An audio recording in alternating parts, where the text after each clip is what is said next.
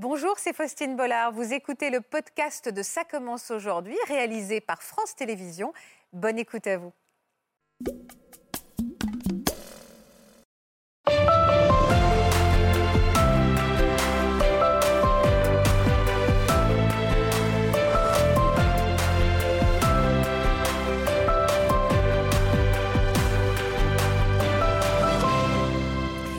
Bonjour à toutes et à tous et merci pour votre fidélité. C'est un sujet inédit que nous allons aborder cet après-midi avec nos deux invités. Catherine et Aurélie ont dès leur plus jeune âge épousé la vie monastique avant de traverser un burn-out des années plus tard, une crise existentielle qui les a poussés à changer de vie après 20 ans ou même 40 années passées cloîtrées. Elles vont nous raconter ce grand saut vers l'inconnu, des récits rares et vertigineux que nous sommes certainement pas prêts d'oublier. Bienvenue à nos invités, bienvenue à vous dans Ça commence aujourd'hui. Merci d'être au rendez-vous. Et bonjour Catherine.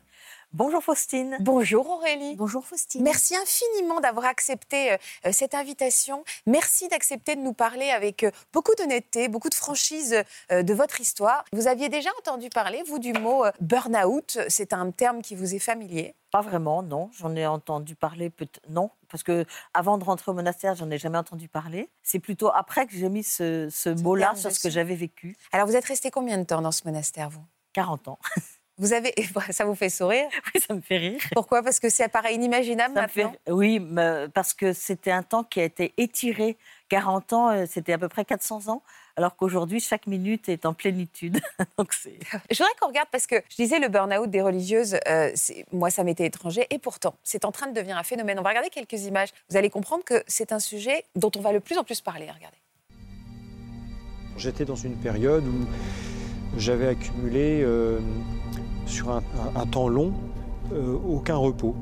Comme ce prêtre, pourtant en exercice aujourd'hui, de nombreux religieux ou religieuses se disent en burn-out depuis quelques années. J'ai fait le point avec le médecin et euh, il m'a dit qu'il était euh, vital que je m'arrête. Plusieurs même décident d'abandonner leur sacerdoce, car pour certains prêtres, leur rôle au sein de l'Église est par essence propice à l'épuisement. On distingue moins ce qui est un petit peu de l'ordre de la mission et ce qui est de la vie personnelle. Solitude, burn-out, crise spirituelle ou vocationnelle, les motifs de découragement ne manquent donc pas pour ces hommes et femmes d'Église. Un malheureux constat qui, il y a trois ans, a même conduit le Vatican à enquêter. Une enquête qui a révélé que le stress frappait près de 650 000 sœurs dans le monde.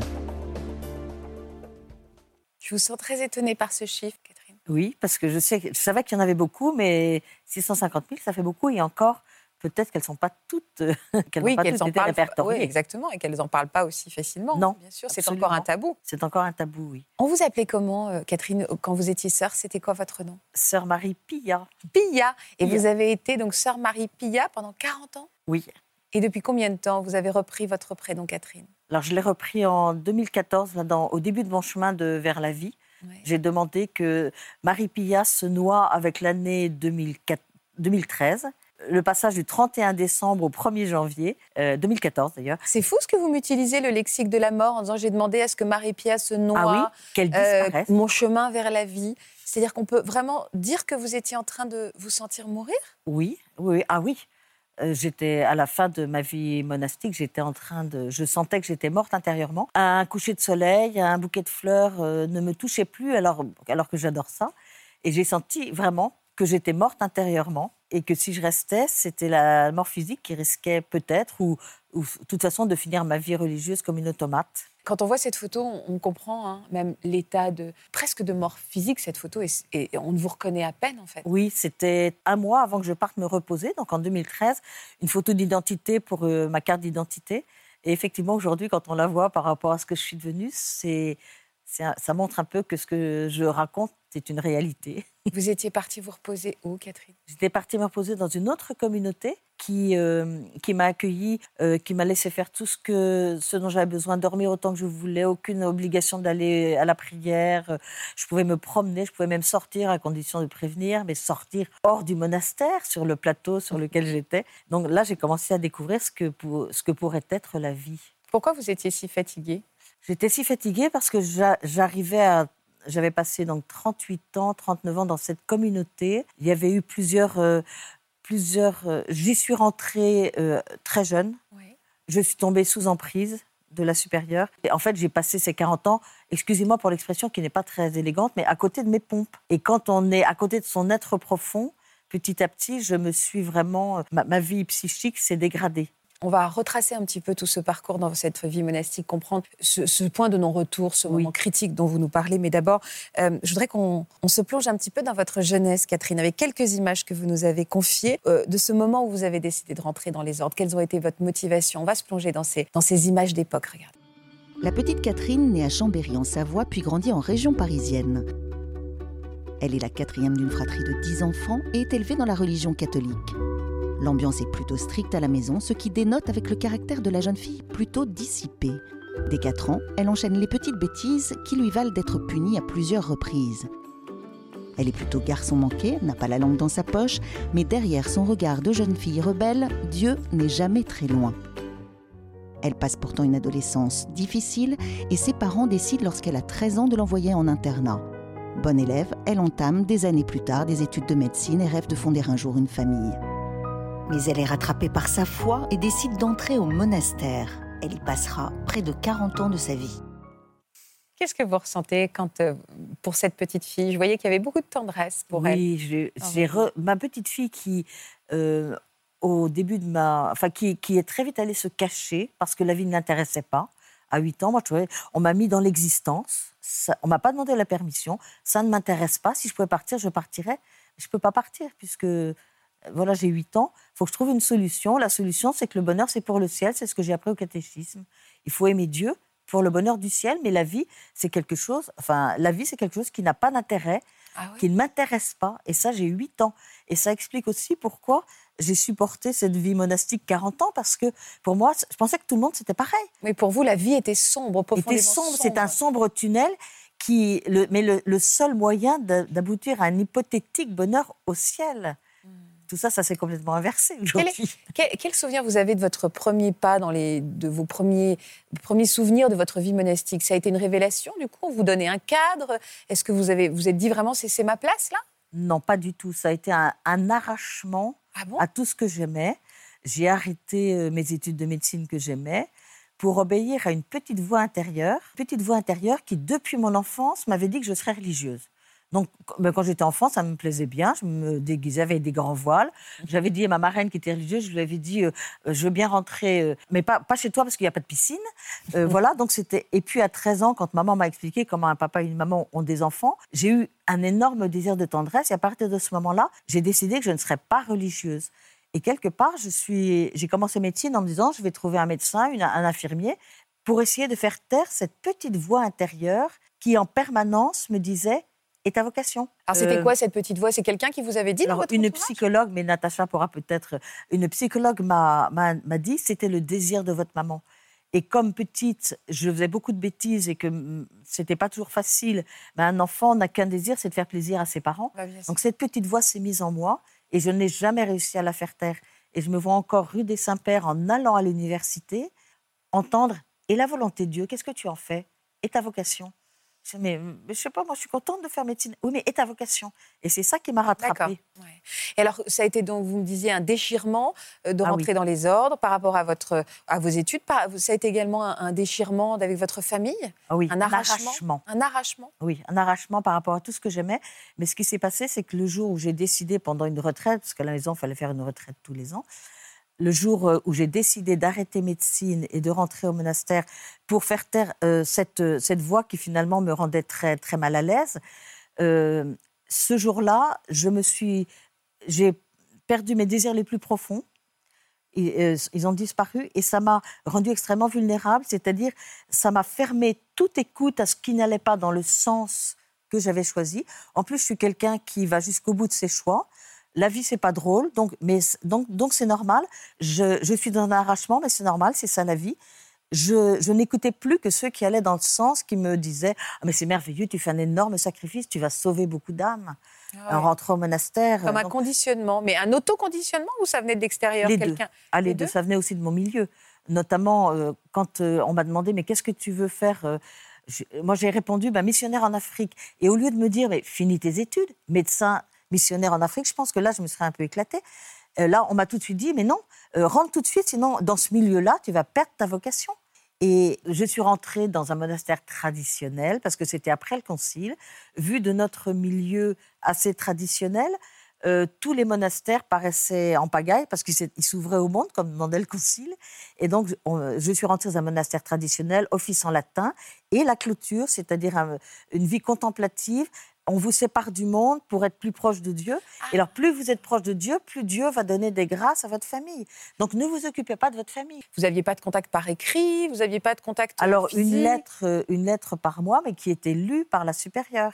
Ah. Et ce que je recevais était lu par la supérieure. c'est une prison, en fait. Oui. Bah, mais, oui, euh, ce que j'ai découvert, mais au bout de 40 ans. mais pourquoi vous aviez choisi, pardon, ce monastère-là? J'ai choisi ce monastère-là parce que, justement, je, je voulais un monastère traditionnel et parce que j'avais dans l'idée d'y rester toute ma vie.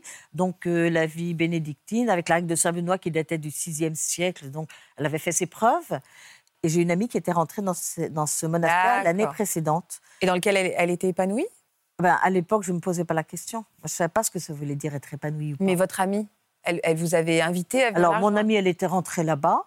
Euh, je, suis allée faire ce qu'on appelle une retraite euh, en juillet 1974, euh, une retraite de huit jours. Moi, j'avais l'impression. Alors, quand on fait une retraite comme ça, on est accueilli à bras ouverts. La supérieure, la, supérieure a fini par me dire Vous êtes ici comme un poisson dans l'eau, on sent que c'est votre milieu, etc. Et je suis rentrée dans, ce monastère le 6 janvier 75, sans me poser de hein? questions. Sans vous poser une question. À quoi elles se ressemblaient vos journées? Catherine? Mes journées, c'est 5 euh, à 6 heures de prière. Donc, on se lève le matin à 4 heures, 4 heures et demie, 5 heures, ça dépend des moments. Euh, pas tous les jours, surtout au début.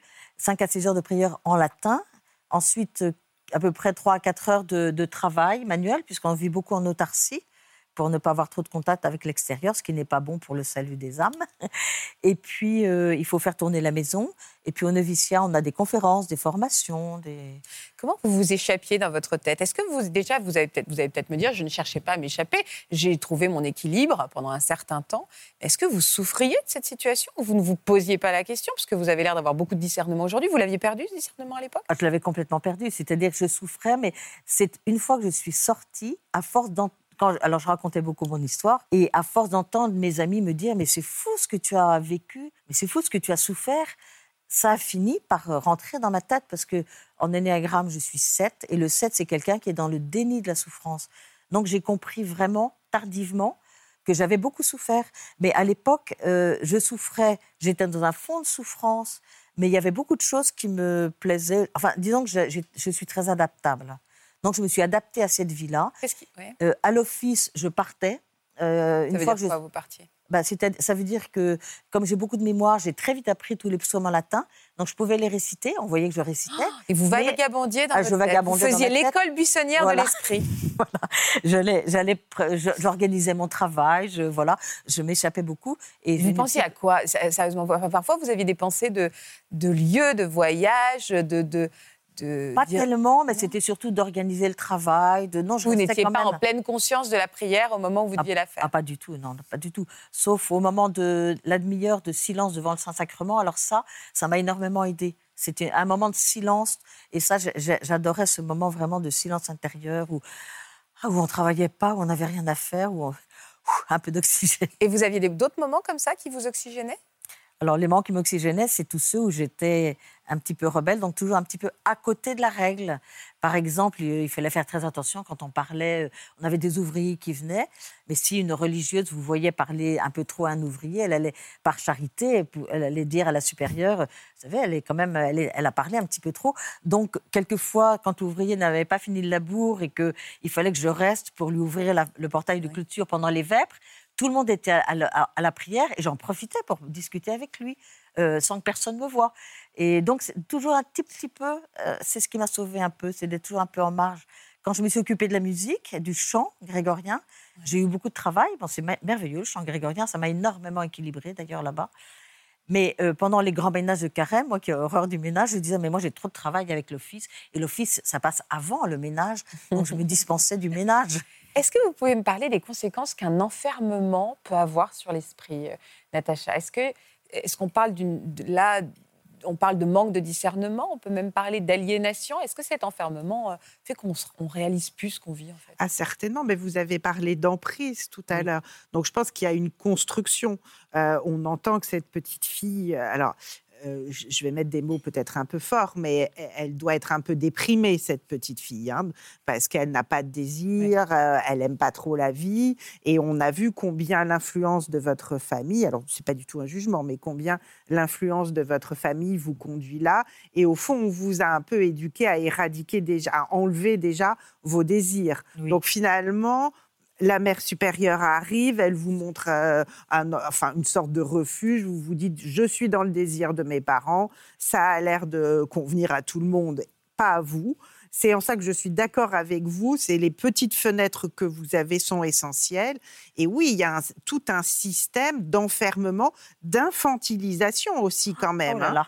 parce qu'on vous traite un peu, euh, on va rapporter, tiens, on l'a vu. Ah, voilà, c'est à la fois enfermement et infantilisation.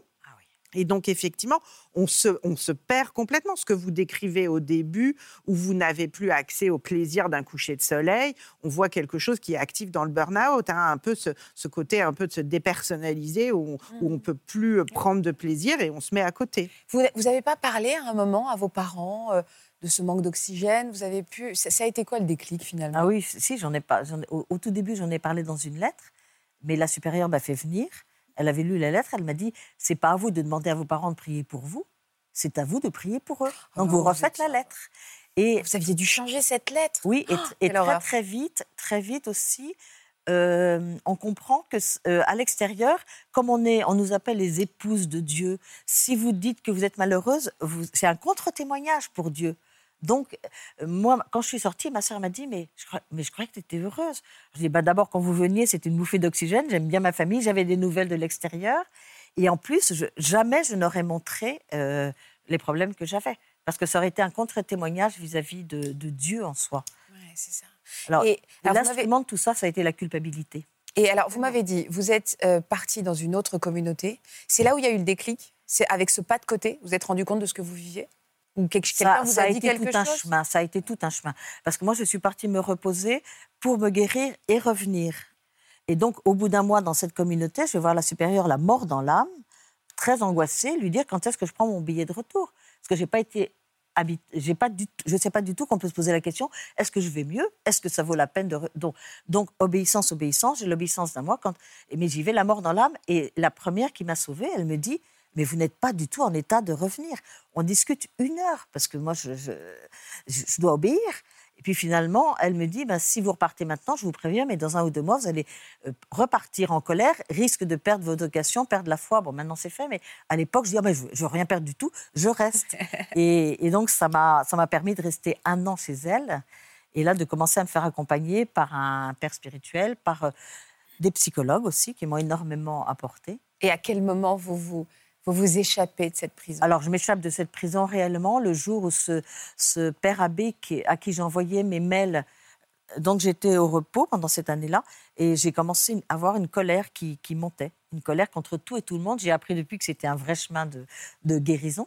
Je lui envoie des mails et il m'écoute. Je te comprends, continue, ça te fait du bien. Et je vais passer un mois chez lui euh, en juin 2014. Et un jour, il me dit, mais Catherine, tu, me parles toujours de retourner dans ton abbaye, là. Qu'est-ce que tu ressens à cette idée? Et moi, j'ai jamais été autorisée à écouter mes ressentis. Une fois, je suis allée voir l'abbesse, ça faisait 30 ans que j'étais là, en lui disant, mais je ne comprends plus pourquoi je suis là, j'ai un énorme poids, une énorme angoisse. Elle m'a répondu, vous en êtes encore à vous écouter après 30 ans de vie monastique Mais le Christ s'est pas écouté, lui. Sortez de mon bureau. Donc là, il me pose cette question oh et je lui réponds une réponse à laquelle je n'ai jamais pensé. Et c'est exactement ce que vous venez de dire. Une immense angoisse, comme si je repartais en prison. Alors il me dit, mais Dieu veut que tu sois heureuse. Ah tiens, il veut que tu sois heureuse maintenant. Ah bon, première nouvelle. Et ensuite, il me dit, donc ce n'est peut-être plus ton chemin. Et là, je lui réponds, mais je suis en miettes par terre, je me mets à exploser en sanglots, je suis en miettes par terre, en mille morceaux. Qu'est-ce que, si je ne suis plus religieuse, qu'est-ce que je suis? Qui je suis? Voilà, qu'est-ce que et il pose la main sur, parce que c'est des moments qu'on n'oublie pas. Hein. Il pose la main très délicatement sur mon épaule. Il me dit celle qui est par terre, Catherine, elle était formatée, conditionnée. Ce n'était pas toi. nous allons t'aider, tu vas te construire et devenir toi-même. Oh, Et ça, ça a émouvant. été quelque hyper chose de- émouvant. Et en plus, comme c'était un père abbé, pour moi, j'étais très en sécurité parce qu'à l'époque, c'était encore très important. Et en septembre, j'avais décidé de, donc de passer encore une année, toujours pour me guérir, hein, parce que je l'ai entendu, mais ça ne pouvait pas rentrer vraiment. Oui, non, c'est. Euh, J'avais décidé d'aller dans une autre communauté. Et la supérieure m'avait paru ouverte, ce qui fait qu'en arrivant en septembre, j'ai pensé que je pourrais peut-être refaire ma vie dans cette communauté. Puis elle commence à me dire, euh, Catherine, tu vas faire ci, tu vas faire ça. Je m'étais inscrite euh, à l'université jésuite au Centre Sèvres où j'ai rencontré Aurélie. Et elle me dit, tu as choisi beaucoup trop de cours, je vais en enlever. Ouh là là là bon, je la laisse parler, parce que j'ai quand même la chance d'avoir 60 ans et donc une certaine sagesse. Je la laisse parler. Et une semaine plus tard, je vais la voir, je dis, bah, c'est non. C'est non. J'ai repris le gouvernement de ma vie. Je ne permettrai plus à personne de mettre la main dessus. Vous acceptez mes conditions, je reste comme prévu neuf mois à l'hôtellerie. Vous refusez, je prends ma valise, quitte, je ne reste pas une minute de plus ici, quitte à coucher ce soir sous les ponts, ma liberté n'est pas à vendre. Alors elle qui était... euh, elle dit, bah, faites ce que vous voulez.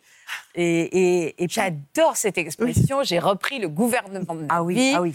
Euh, Je ne bah, permettrai plus à Je personne. comprends pourquoi vous aimez pas le terme m'appelle. Votre livre s'appelle Métamorphose, la vie m'appelle. Voilà. C'est vrai ce qu'on entend d'ailleurs quand vous l'exprimez. Il y a une pulsion de vie, même Ah ben, heureusement physiquement là, parlant, vous l'exprimez. hein. Heureusement qu'elle est là, hein, et c'est- en ça où vous dites les petites fenêtres, parce que c'est cette pulsion de vie, parce que vous êtes quand même arrivé à un très grand moment de dépression, Ah, où je pense que là. vous allez extrêmement mal, et heureusement d'ailleurs que vous rencontrez ce père abbé qui est le premier finalement à Ah oui. accueillir avec Ah empathie ouais. ce que vous dites. Voilà. Et on à a une tendresse folle pour ce père. Nous, maintenant que vous nous le racontez, on se dit heureusement qu'il a croisé le chemin. Ça n'était certainement pas euh, euh, Non, innocemment. non, hein. non. C'était le destin. Il a été révélateur. Et ce que je dis toujours, c'est que je suis très énergique, j'ai un tempérament énergique. Mais quand un ressort est comprimé pendant 60 ans, mais le jour où vous commencez à le décomprimer, eh bien, il, il- il vous envoie, euh, il vous envoie, vous savez ouais. euh, c'est Alors, quoi. Alors là, je vais être obligée, Catherine, de vous poser des questions, euh, pardon, beaucoup plus terre à terre que toute cette conversation, beaucoup plus spirituelle que nous venons d'avoir.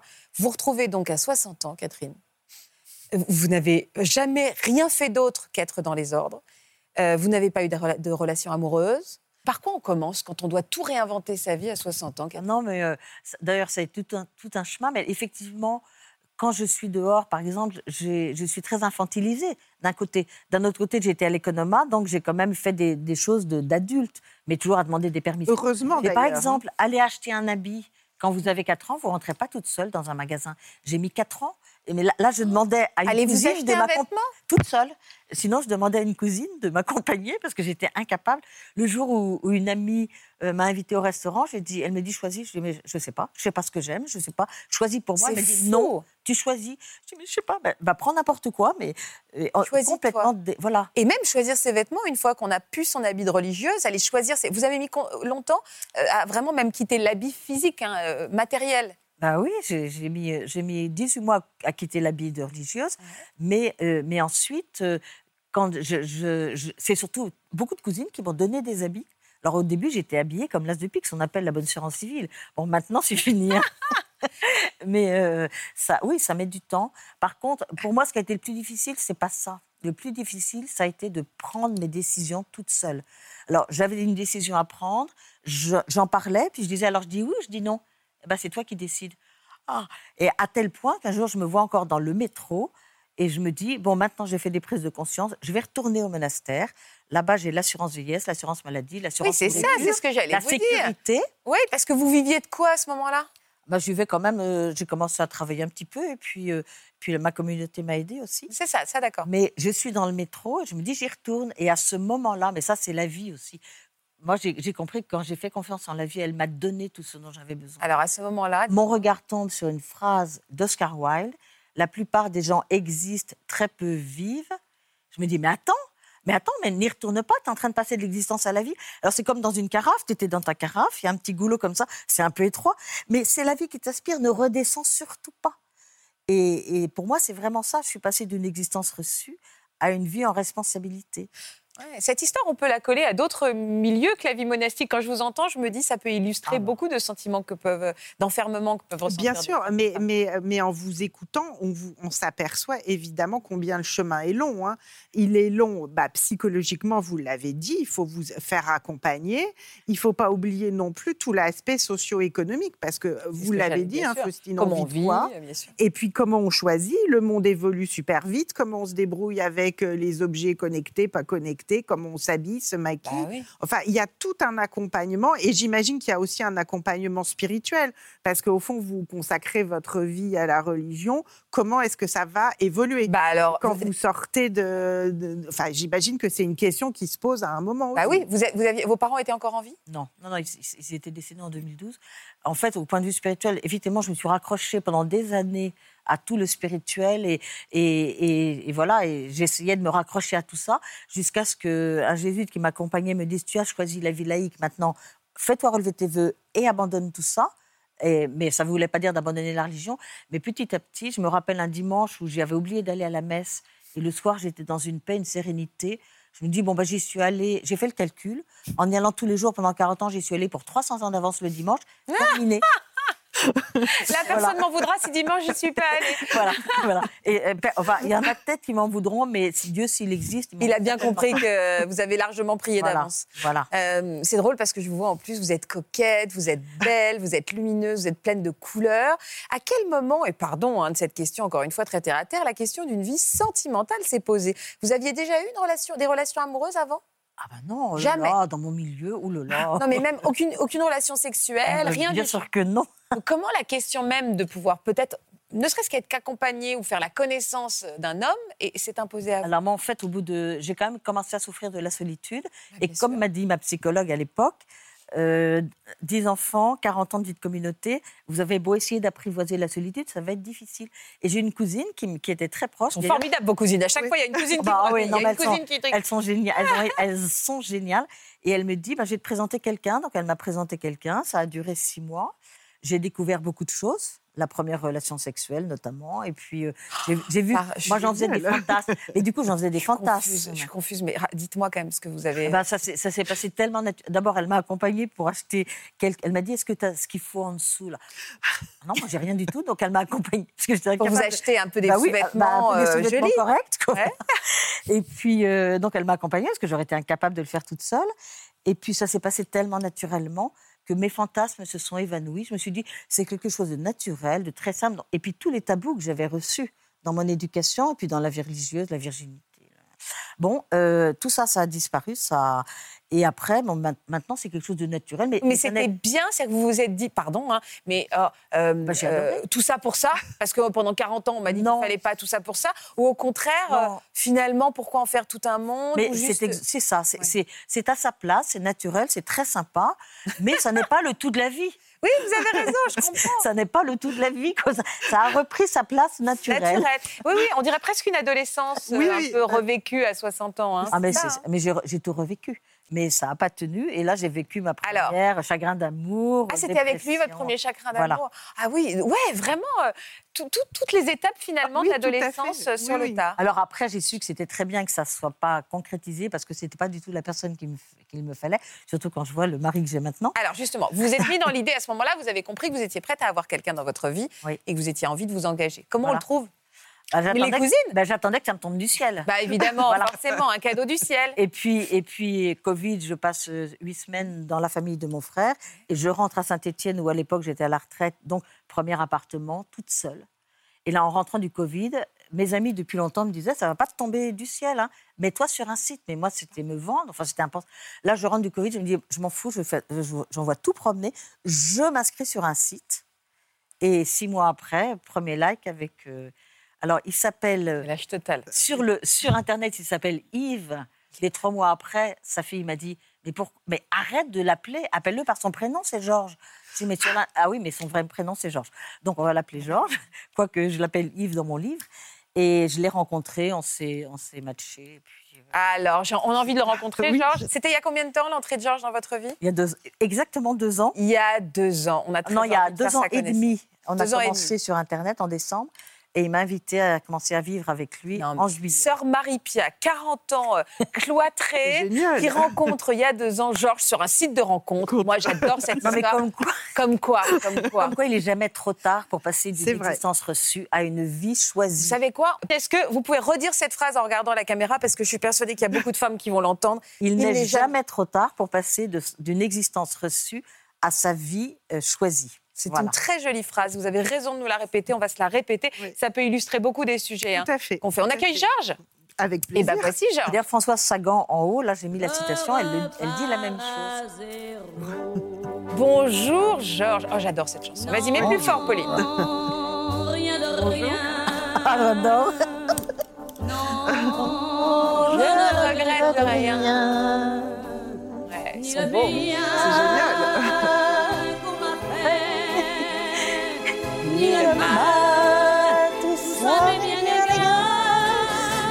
Car la vie, ça commence aujourd'hui. Eh, bonjour Georges. Bonjour, Christine. Vous êtes ému? Très. Pourquoi vous êtes ému comme ça? Mais de la voir là en coulisses euh, raconter toute son histoire que je connais par cœur, mais chaque fois ça me, ça me bouleverse. Vous la trouvez comment, votre épouse? Ah là, je peux pas dire, enfin, euh, exceptionnel. Vous avez de la chance de vous être trouvés tous les deux. Ah oui. Ah oui, c'est clair, c'est clair, beaucoup de chance. Qu'est-ce que vous fichez sur ce site de rencontre, vous, Georges? Ah, moi, c'est- ça faisait cinq ans que j'étais sur les sites, donc j'ai une belle expérience des sites de rencontres. Et euh, en fait, je cherchais une femme beaucoup plus jeune que moi, ce qui est très difficile, très coûteux, et j'avais pas vraiment les moyens d'accéder à ça. Et là, je tombe sur une femme là, qui a 40 ans de moins que ce qu'elle a en réalité. parce qu'elle- C'est très elle, juste. est- elle s'est mise entre parenthèses et elle est toute jeune en réalité. Et ça, ça- ça a été formidable pour moi, ça. Ça a été un... Vous vous êtes rencontrés où pour la première fois? Euh, C'était. Chez toi. Non, on a chez commencé toi, la chez première fois, oui. Non, c'est pas vrai. On a- ça a commencé chez toi et tu m'as et, et tu m'as rien fait de la journée. J'ai repris le train, je me suis dit flûte, c'est raté. Et ensuite, je l'ai invité 15 jours après chez moi. Ouais. Et puis l'après-midi, on s'est mis sur le. Puis j'ai senti tellement de tendresse entre les deux, je me suis un peu rapprochée comme ça. Ah, C'est vous Et qui du avez coup, pris il m'a les pris. Oui, c'est moi. Et il m'a pris dans ses bras et ça a été le. Ça a été le début Voilà, de votre histoire, euh, votre Oui, oui. histoire d'amour. Oui. En quoi le fait qu'elle ait vécu cette histoire change la personnalité qu'elle a?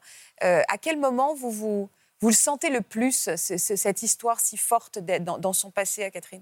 Bah, D'abord, euh, elle m'a pas raconté, ce c'était pas l'idée. Hein. M'a pas raconté son histoire euh, Tout au de début. Que je, bon, je savais en gros ce qui s'était passé et euh, bon, je trouvais ça intéressant. Je n'ai pas, pas, pas approfondi la, la question. Ce qu'il y a, c'est effectivement ce que, là où ça l'a changé, c'est cette euh, fraîcheur qui est là de, de, de rien connaître, de, de tout découvrir. Et, et donc, bon, pour, pour un homme comme moi, c'est formidable de pouvoir apporter quelque chose tout le temps. euh, quoi, quoi que je lui dise, elle ne sait pas de quoi je parle. Quoi. Donc, euh, voilà, on peut parler de cinéma, elle n'a jamais vu de rien. euh, musique, tout ça, elle connaît que le chant grégorien, c'est quand même c'est beau. hein. C'est- très beau. Mais... Alors, vous lui avez fait découvrir quoi comme musique? Vous aimez quoi comme musique, Alors moi, je, je suis très musique. hein. Je fais du piano, du violon. Je suis, je suis vraiment très très.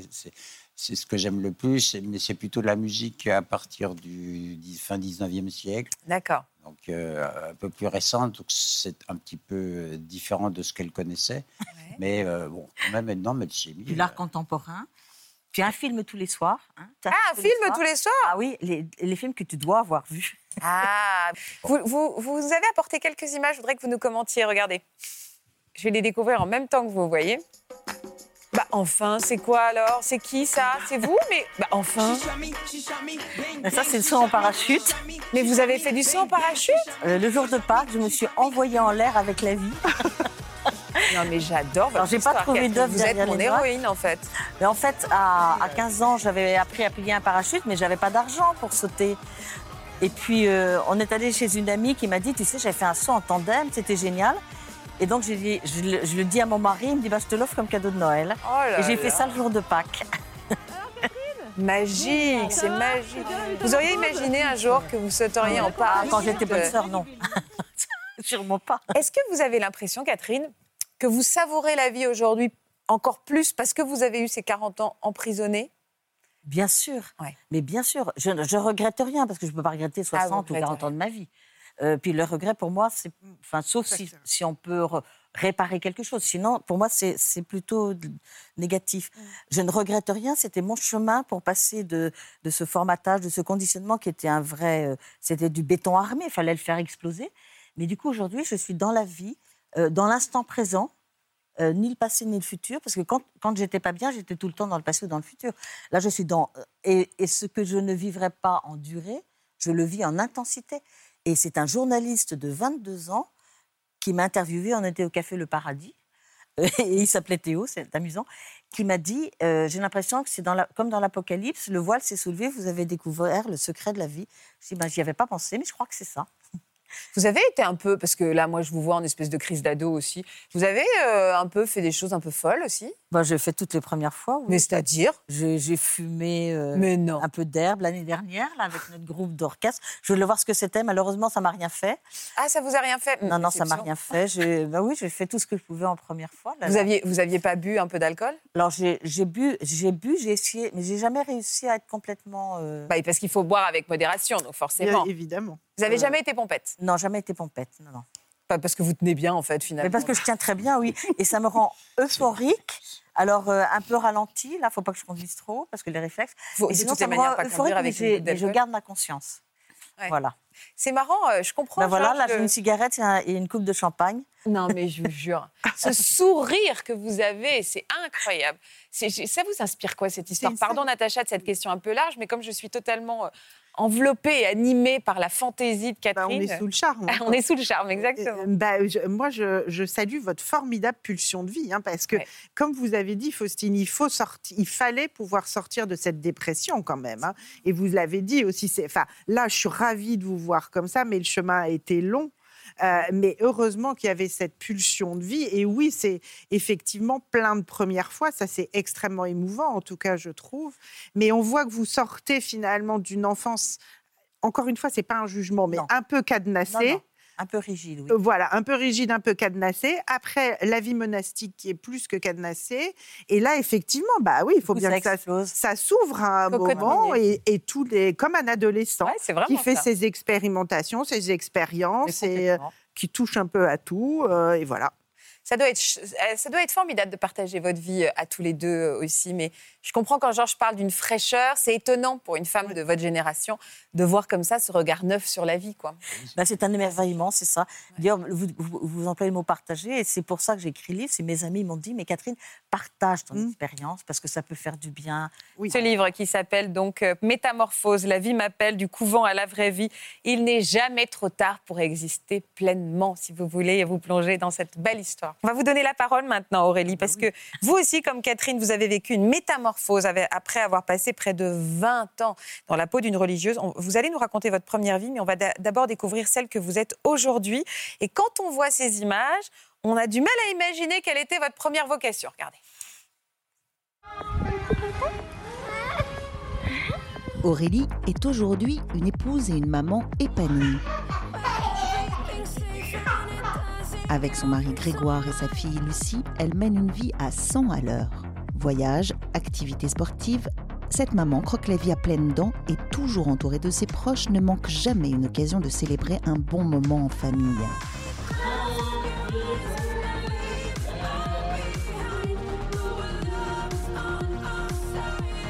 Et pourtant, la vie de cette maman éprise de liberté n'a pas toujours été celle qu'on croit.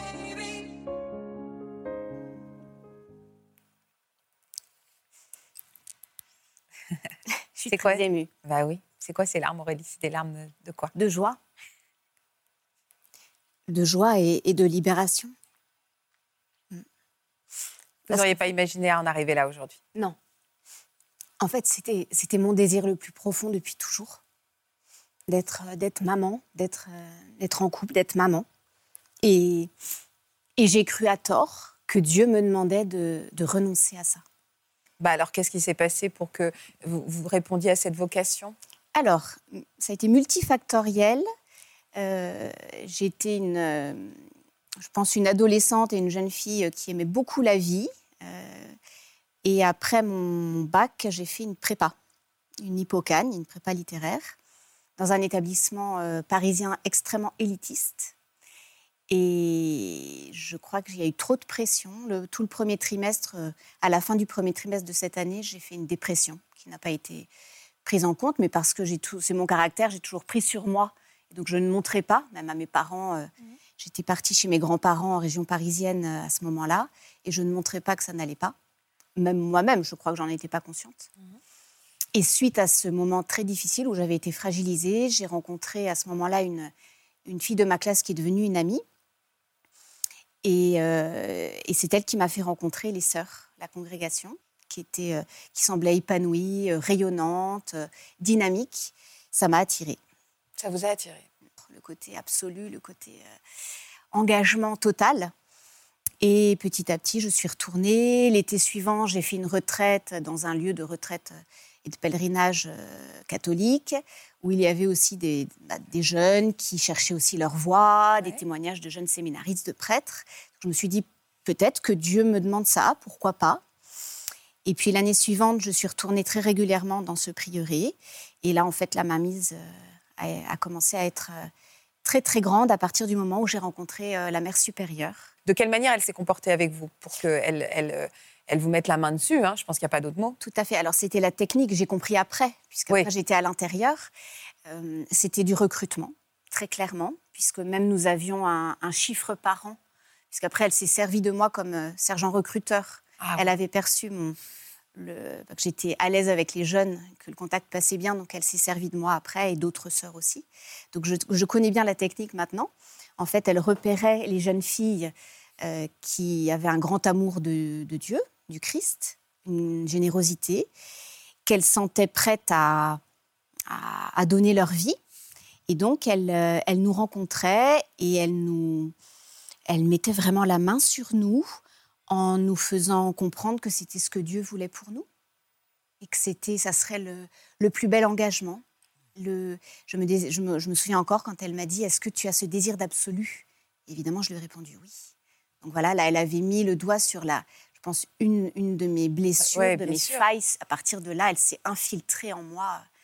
Et, euh, et la mainmise n'a pas cessé jusqu'à ma prise de conscience. comment, quel genre de femme c'était, juste pour qu'on puisse se projeter un petit peu? Elle était, c'est une femme autoritaire, c'est une femme dure. Au contraire, elle était extrêmement autoritaire, extrêmement autoritaire, mais sous couvert, sous couvert d'une bienveillance elle absolue. bien sûr. Elle était extrêmement intelligente, d'une intelligence perverse. Comment vos parents ont réagi quand vous leur avez dit que vous alliez embrasser cette voie avec euh, énormément d'inquiétude. Mes parents, en fait, ont, vu dès le début que, que je n'étais pas libre, mais c'était trop tard. Ils ont essayé de m'empêcher, hein, euh, parce que je suis rentrée donc à Bac plus 2, après mon hypocagne et ma cagne. Euh, ils m'ont ils, supplié de faire une, licence pour avoir au moins un diplôme. Ils avaient raison. Et je ne voulais rien entendre. C'était fini. J'étais hermétique à tout à partir du moment où l'emprise était là. Ils ont essayé d'aller rencontrer cette mère supérieure ils se sont heurtés à un mur. Elle leur a dit, je rebondis sur ce que Catherine disait tout à l'heure, ah ben c'était, c'était le, ce qu'on nous répétait, on ne gâche pas une vocation.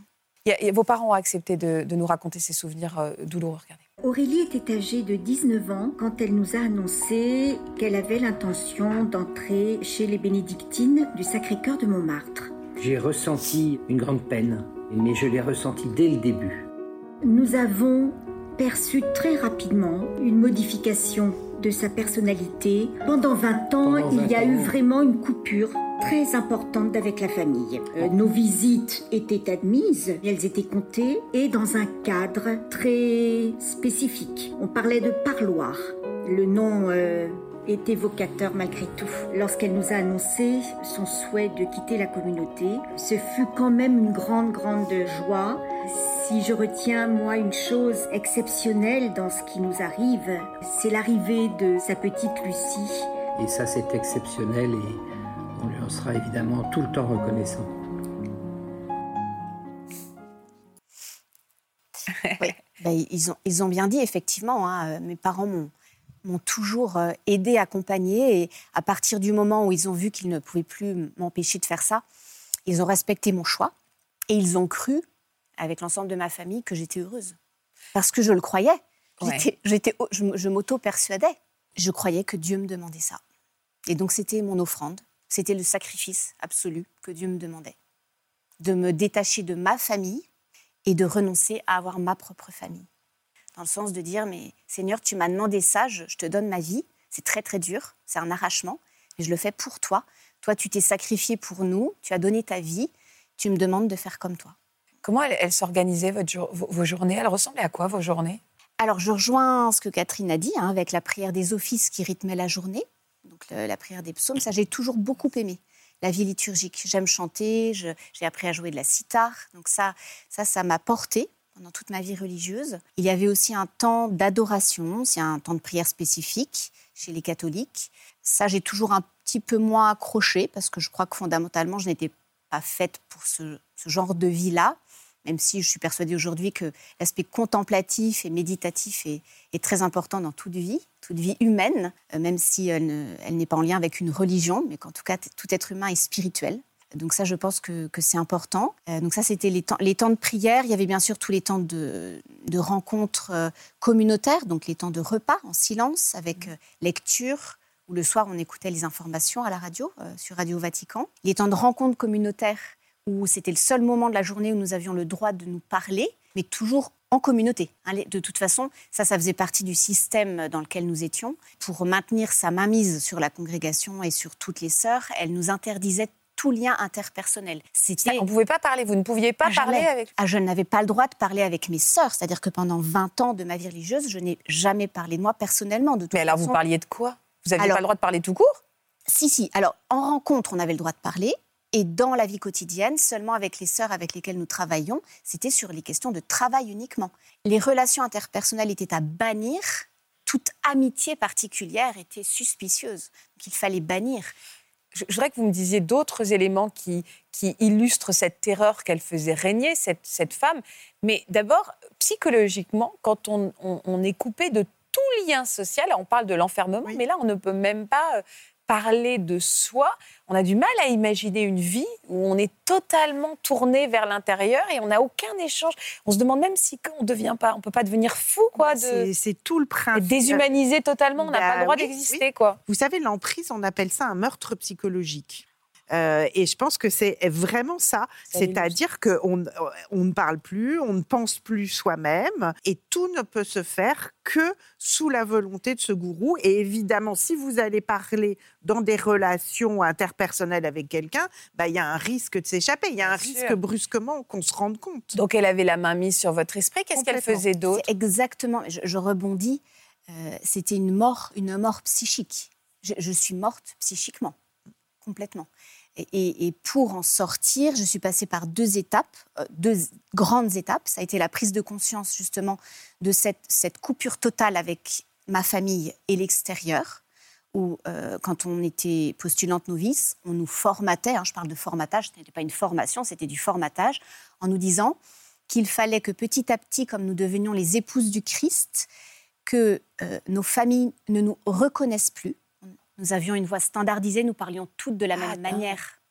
Elles nous obligeaient de manger plus que nécessaire, jusqu'à al- aller euh, à vomir hein, régulièrement. Nous vomissions, j'ai vomi plusieurs fois. Nous étions pesées très régulièrement, et si nous ne prenions pas le poids qu'elles souhaitaient, nous étions reprises très fermement. Et- Ah, contrôle, ça- bah, le contrôle du corps, il y a le contrôle de l'esprit. Euh, on éloigne de la famille, c'est plus de relation avec l'extérieur et le contrôle du corps. Ça pourrait être par l'absorption de drogue ou, de- ou au contraire d'affamer, mais là, c'est- c'était euh, de vous nourrir à outrance. Alors il y avait les deux. Il y avait les deux parce que nous avons aussi été victimes de prise de médicaments euh, Ben voilà. Euh, psychotropes. Qu'elle vous faisait prendre malgré vous?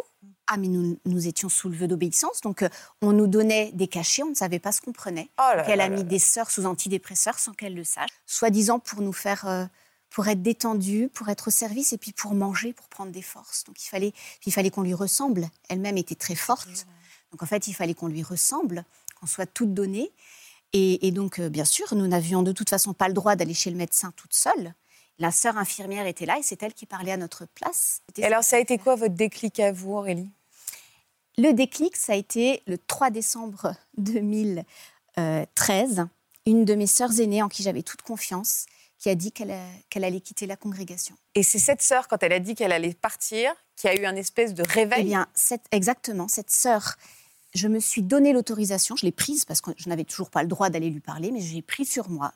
Je suis allée lui parler et c'est elle qui, tout en disant qu'elle continuait à être reconnaissante envers cette mère supérieure pour tout le bien qu'elle nous avait fait, m'a fait prendre conscience que elle, tout était auto-centré autour d'elle. C'était un système complètement euh, concentrationnaire autour de ce chef euh, au milieu qui, nous tenait toutes. J'aime bien prendre cette, enfin, une comparaison. C'était vraiment l'araignée mère qui avait tissé sa toile autour de nous. Est-ce que c'est cruel quand on se rend compte qu'on a été manipulé et qu'on a peut-être perdu aussi 20 ans de sa vie? Est-ce qu'il y a un contre-coup, pardon de ce mot un peu basique, mais est-ce qu'on tombe, euh, est qu'on tombe très bas au moment où on ouvre les yeux? Alors, je suis tombée très bas dans la dépression, mais qui finalement m'a sauvée. Euh, parce que, alors, euh, c'est là où je, lui en suis, je, lui en suis infiniment reconnaissante. Il se trouve que le même abbé qui a aidé Catherine m'a aidé. Ah, et nous ne le savions pas, nous ne le connaissions pas. Il est Deux mois plus tard. Il s'appelle comment? Il s'appelle Père Antoine dans mon livre. D'accord, Père Antoine dans son livre. Mais vraiment. Je le protège aussi. Oui, vous avez raison. Non, non, mais alors j'ai une pensée, en tout cas, avec beaucoup de tendresse pour cet Merci abbé. à lui. Qui voit l'émission. Et donc là, mon corps a dit stop.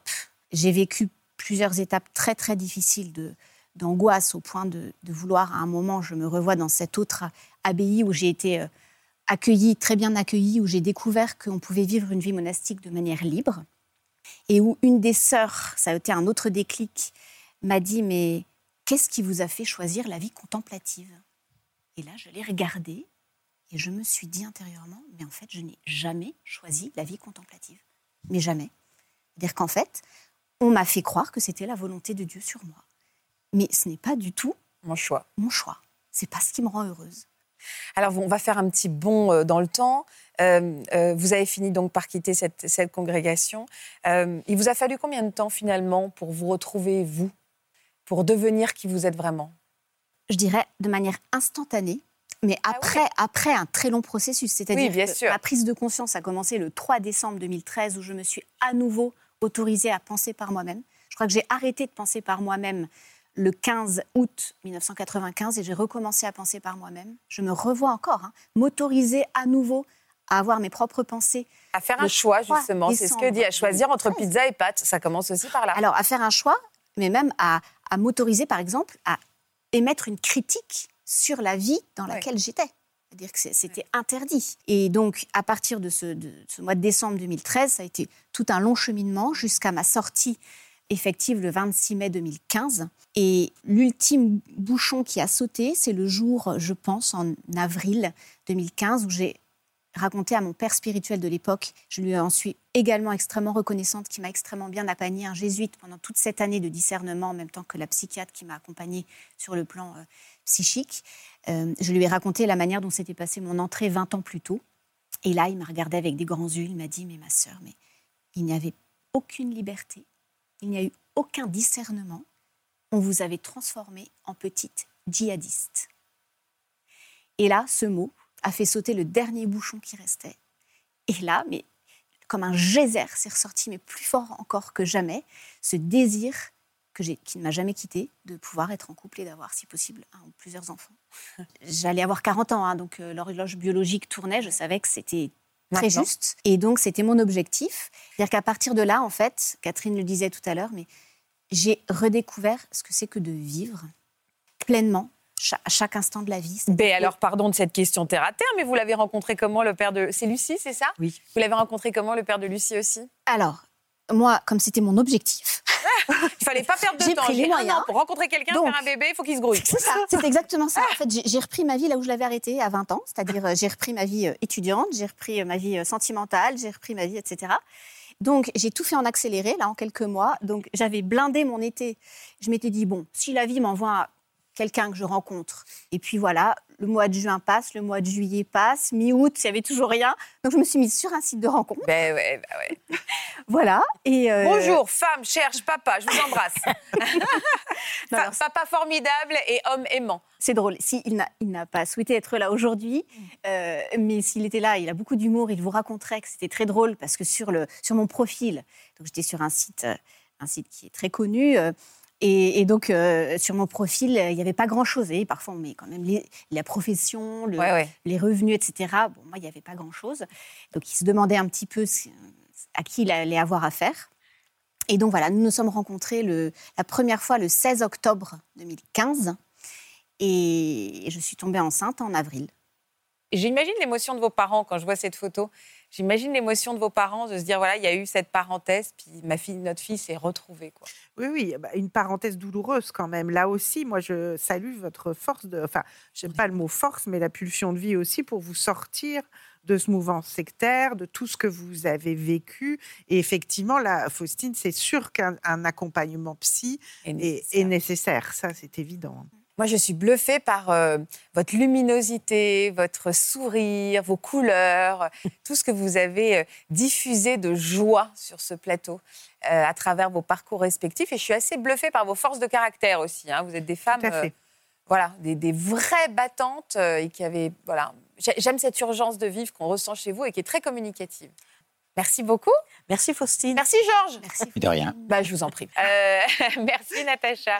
Merci, à vous pour euh, votre fidélité à France 2. C'est une émission, encore une fois, on n'avait on avait jamais parlé de ce sujet ensemble. On va le faire tout au long de ces saisons 7. Essayer euh, d'aborder au maximum voilà, des sujets qu'on n'a jamais évoqués, qui sortent des sentiers battus. C'est ce qu'on essaie de faire depuis bientôt 7 ans avec vous. C'est long, mais c'est bon. Je ne sais pas si je peux dire ça. Si on peut dire ça, bon, allez, on termine comme ça. Je vous embrasse. À demain.